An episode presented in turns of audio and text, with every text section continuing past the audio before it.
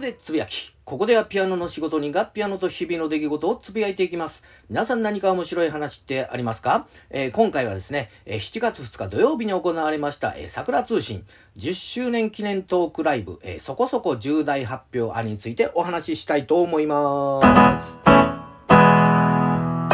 ということで、えー、皆さんご存知のですね、人気ポッドキャスト番組、えー、桜通信がですね、初めての単独イベントをするということで、まあ僕の場合はですね、えー、配信チケットをね、購入してみたわけなんですけども、まあ当日ですね、2、30分、ね、開始の2、30分前からですね、ちょっとビールを飲みながら、まあ今回はちょっとジャパニーズウイスキーを、まあ中心飲みながら見ようかなということで、まあちびりちびり、え、やっておりましたもので、まあ案の定ですね、え、配信がまあスタートした時点ではですね、ヘロヘロになっておりまして、まあ、結局、あの、なんとなくなんかこんな話してるなという感じで、えー、終わってしまいまして、今ね、えー、話してるのは、改めてですね、見直して、えーえー、お話をしてるということで、まあ、それやったら、あの、生配信に合わせて、あの見る必要ないやんというツッコミがあるかもしれませんけども、まあ、あの、過去にもですね、まあ、いろんな、あの、トークライブね、会場に足を運んでみたことはあるんですけども、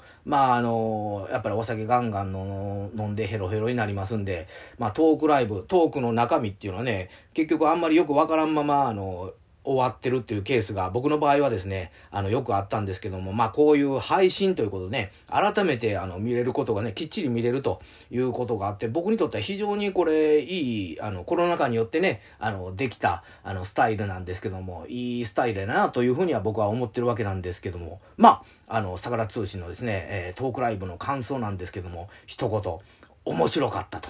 いうことで、まあね、あの、普段ね、あのー、収録をね、してる環境とは違うとは思うんですけども、まあ、もしこういうね、桜通信の番組、えー、作るときは、まあ、こんな感じになるんだろうな、というのをね、画面を通じてこう、見ることができて、非常になんかちょっと面白かったな、というのと、あと、そこから、あの、編集をされてね、あのーポッドキャストをね、あの、上げるということになるか。それは、そら、元がね、面白いのに、そっから編集するってことは、そら、あの、シャープになって質もね、あの、高い番組ができるやろうというふうに、まあ、ちょっと思ったというところと、あとね、うん、そこそこ重大発表ありということで、まあね、このね、音声配信、えー、12日の火曜日で、またね、あの、桜通信のライブ、えっ、ー、と、トークライブですね、アーカイブで見ることができますので、まあ、どんな発表かというのはね、ちょっとネタバレになりますんで、えー、僕はね、その重大発表をね、聞いた時の、あの、感想というのがですね、まずはじめ、ほうと。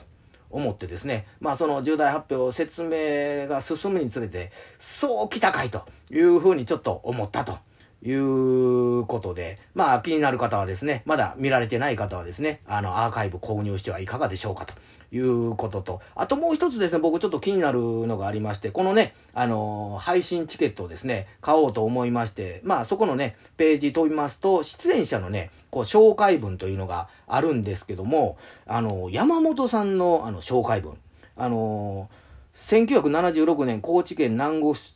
市生まれ、これはいいんですよ。で、あとあの、ポッドキャスト番組鳥かご放送の配信を皮切りに、えー、桜通信を含む複数の番組をプロデュースしている。うん。で、趣味は、えー、漫画を読むこと。まあ、これはいいんですけども、えー、あとですね、転職に不安を感じない性格のため、えプログラマー、ブライダルコーディネーター、バックパッカー、テレビディレクター、化学工業薬品営業、パーソナルトレーナー、マーケティングエンジニアなど様々な職種、業界を経験というふうに書いてあって、これ見た瞬間、転職に不安を感じない性格のためというだけで片付けたらあかんぐらい転職に不安を感じてないなというふうにちょっと思って、うわ、この人、すごいな、なんか、なんかまあ一言なんか、まあいろんな思いですごいなというふうになんかちょっと思ったわけなんですけども、まあ、あの、桜通信、まだね、見られてない方、改めまして、えー、購入することをお勧めしますということで、今日もガツンと頑張っていきましょう。